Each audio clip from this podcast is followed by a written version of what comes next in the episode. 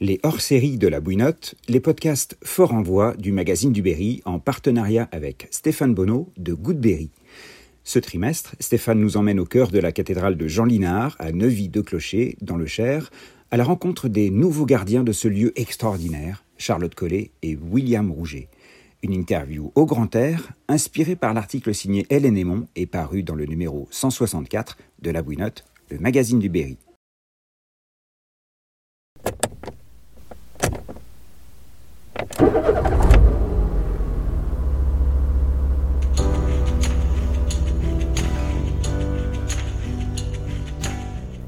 Bonjour, bienvenue à la cathédrale de Jean Linard. Je m'appelle Charlotte.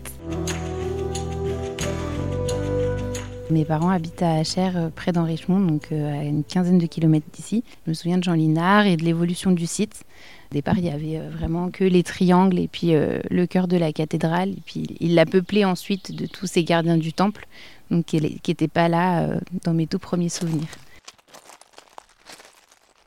on a retrouvé des photos de moi en 95 et je suis née en 91, donc euh, dès 4 ans. Donc c'est un endroit que, j'apprécie, qui m'est cher et c'est un peu mon passage obligé quand je fais visiter la région. Donc euh, découvrir la Borne, qui est le village de Potier euh, juste à côté depuis le 15e siècle.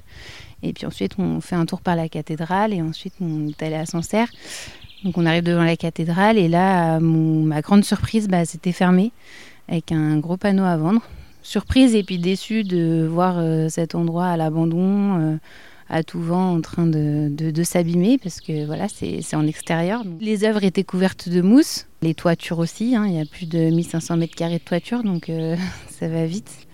On voyait que ça avait besoin d'être sauvegardé.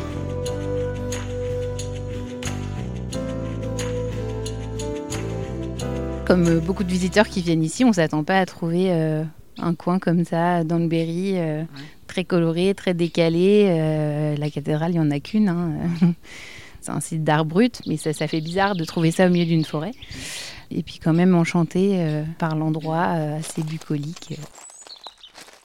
On commence à en parler, à rêver, à se dire, à voir que l'endroit avait besoin d'un sauvetage, et à se dire, mais et si on rêve deux minutes et, et si on achetait cet endroit et qu'on en faisait un truc euh, ouvert à tous, euh, où on pourrait euh, partager aussi notre savoir-faire, parce qu'on est pâtissiers tous les deux, et on avait cette envie de s'installer. On s'est dit, bah, il y a, y a déjà ce côté touristique qui existe du fait du lieu, qui était ouvert à la visite déjà du temps de Jean Linard. Et on s'est dit que ça serait chouette de, de partager avec les visiteurs notre savoir-faire et de pouvoir prolonger leur visite mhm. en offrant un côté pâtisserie, dégustation. Euh, Déjà, on a commencé par faire une offre, parce que ça faisait 10 ans que le bien était en vente au départ à un prix euh, beaucoup plus important que l'offre à laquelle on a répondu. Et puis on a fait aussi une contre-visite euh, avec euh, des personnes de ma famille qui ont retapé quelques maisons en se disant bah, est-ce qu'on est complètement barré ou est-ce que vous pensez qu'il y a un potentiel et quelque chose à faire? Donc ils nous ont dit bah ouais carrément, allez-y, foncez. On a fait une offre 15 jours à peine après notre première visite qui a été acceptée assez rapidement. C'était un bien euh, en indivision, parce que euh, je vous raconterai un petit peu euh, l'histoire de Jean Linard, mais il a eu quatre femmes et huit enfants. Un bien en indivision, c'est toujours un peu complexe. donc notre offre a été un petit peu renégociée, mais acceptée quand même assez rapidement. Et ensuite, bah, effectivement, il a fallu trouver un financement qui n'a pas été euh, chose facile.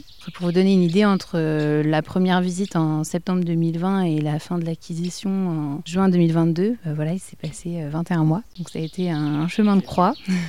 On est passé par deux courtiers en banque différents. On a essayé plein de montages différents, aussi bien professionnels que personnels. On a fait un prévisionnel comptable, on n'a eu aucun retour négatif sur nos chiffres. On a, on a essayé aussi de l'acheter en tant que résidence principale, de mettre nos parents dans la boucle, qui se portaient caution. Euh, vraiment plein de choses différentes. Et en fait, ce qui ressort euh, de tout ça, c'est que les banques ne croient pas à la revente du site en cas de non-paiement de crédit. Mhm. Si jamais euh, bah, vous ne payez pas votre maison, on revend votre maison. Et là, en fait, ils considèrent que c'est invendable pour, pour diverses raisons. C'était déjà donc en vente depuis plus de 10 ans. C'est inscrit au monument historique. C'est très atypique. Il y a énormément de travaux. Il y avait aussi le facteur Covid qui ne matchait pas bien avec le tourisme et la restauration. Mhm tous ces facteurs-là ont fait que, ça a été compliqué. On s'est débrouillé pour euh, pouvoir acheter euh, les murs, acheter l'endroit, en se disant bah c'est pas grave, on part de beaucoup plus bas que ce qu'on imagine, mais nous on y croit à notre projet. On a réussi à ouvrir euh, le 14 juillet 2022. C'était aussi un chemin de croix parce que ça a été fermé en 2019 par un arrêté préfectoral assez lourd qui interdisait la visite du jardin du fait que toutes les œuvres étaient potentiellement dangereuses. Donc on a dû boulonner au sol toutes les œuvres, on a dû couper beaucoup d'arbres qui étaient morts. Euh, rogner des souches au sol, euh, enfin voilà, faire tout plein de d'aménager un parking, euh, tout plein de choses déjà juste pour ouvrir l'extérieur. Et donc on a pu ouvrir le 14 juillet à la visite. On avait hâte. On fait donc des visites libres où vous cheminez librement dans, dans, le site et puis aussi des visites guidées où on vous accueille dans la cour qui est privée en temps normal on attire votre attention sur des détails que vous ne verriez pas seul. Jean Linard est né en 31 dans le département de la Nièvre et de la Charité-sur-Loire. Il a été faire euh, des études de, gravure à Paris, à l'école Estienne.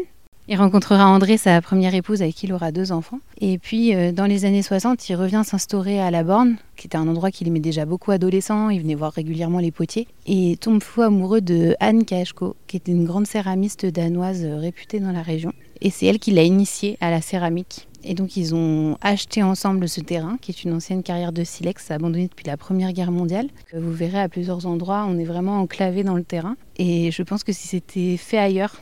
Ça n'aurait pas non plus la même dimension. Ils construisent ensemble euh, leur première maison, puis les bâtiments d'habitation sur euh, les formes d'une ferme danoise. Et ensuite, ils construisent tous les ateliers. Donc ça, entre 60 euh, et fin des années 80. Et puis, début des années 80, il se dit qu'il aimerait faire une construction religieuse pour exprimer sa foi. C'était quelqu'un de très pieux. Au départ, il avait une idée de faire ça près de Sancerre avec un côté associatif de se dire euh, bah, plusieurs personnes qui se réunissent et qui font une construction ensemble euh, tous les week-ends et que déjà de bosser ensemble bah, c'est un petit peu religieux. Et puis finalement euh, bah, il n'a pas les autorisations parce qu'il n'a pas de plan et c'est du feeling quoi. Et donc il finit par faire ça dans son jardin. Alors seul plus ou moins si on écoute les potiers de la borne ils disent tous qu'ils ont fait quelque chose ici. Et puis on dit aussi qu'ils qui recrutait les stagiaires à la force des bras. Donc voilà, il, a été forcément aidé.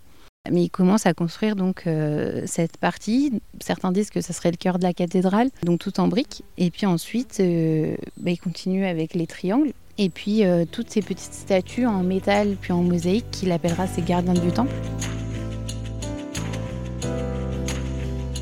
Sur le site, on va retrouver plus de 80 noms.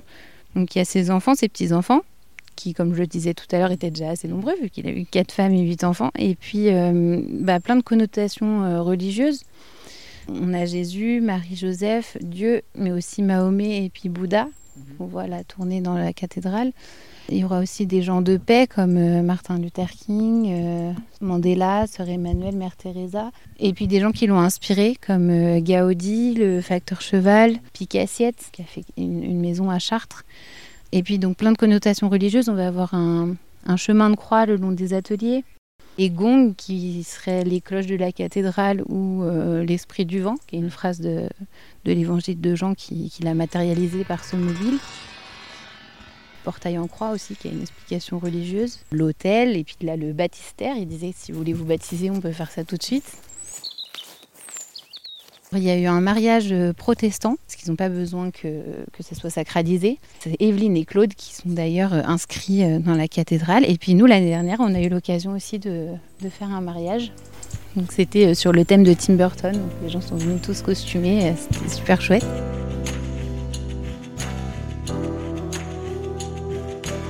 Alors on a eu une demande ouais, l'année dernière de privatisation par une entreprise pour un team building. Mais euh, oui, c'est quelque chose qu'on voudrait développer parce que dans le coin, euh, accueillir des grands groupes euh, en termes de restauration, c'est assez compliqué. Les gens voudraient mêler une visite guidée suivie d'un côté restauration et c'est ce qu'on aimerait faire. Et pour ça, bah, il nous faut une cuisine professionnelle. C'est notre objectif de cette année. On va participer à un financement participatif Kiss Kiss Bank Bank qui est porté par l'Agence du tourisme et territoire du Cher en vue de nous aider à financer ça. de retourner voir les banques justement avec des chiffres en leur disant bah voilà, on a fait plus de 6000 visiteurs l'année dernière. Que les visiteurs sont heureux d'être là et ils croient en nous et en la cathédrale. Donc, donc peut-être que maintenant, avec des chiffres, ils seront plus cléments. Il y a plein d'endroits qui sont super chouettes. Euh, la vue euh, en haut du chemin de ronde euh, panoramique du site, c'est, c'est magique. Mais je crois que l'endroit que je préfère, ce serait la cour, finalement, qui est beaucoup plus intimiste. La cour qu'on ouvre aux visites guidées avec la petite tour. on peut déjeuner sur la meule en toute simplicité. on y est bien.